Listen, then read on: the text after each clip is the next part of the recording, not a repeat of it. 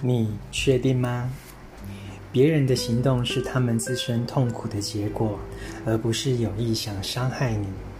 错误的认知可能是许多痛苦的原因。这就是为什么每次产生认知时，就要自问这样的认知是否正确。当我们跟朋友一起欣赏落日，很肯定夕阳尚未完全西沉，但西科学家会说，我们看到的夕阳只是八分钟前的夕阳影像。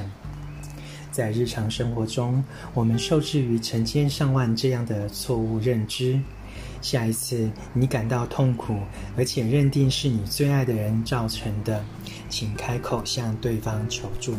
晨读一行禅师怎么爱？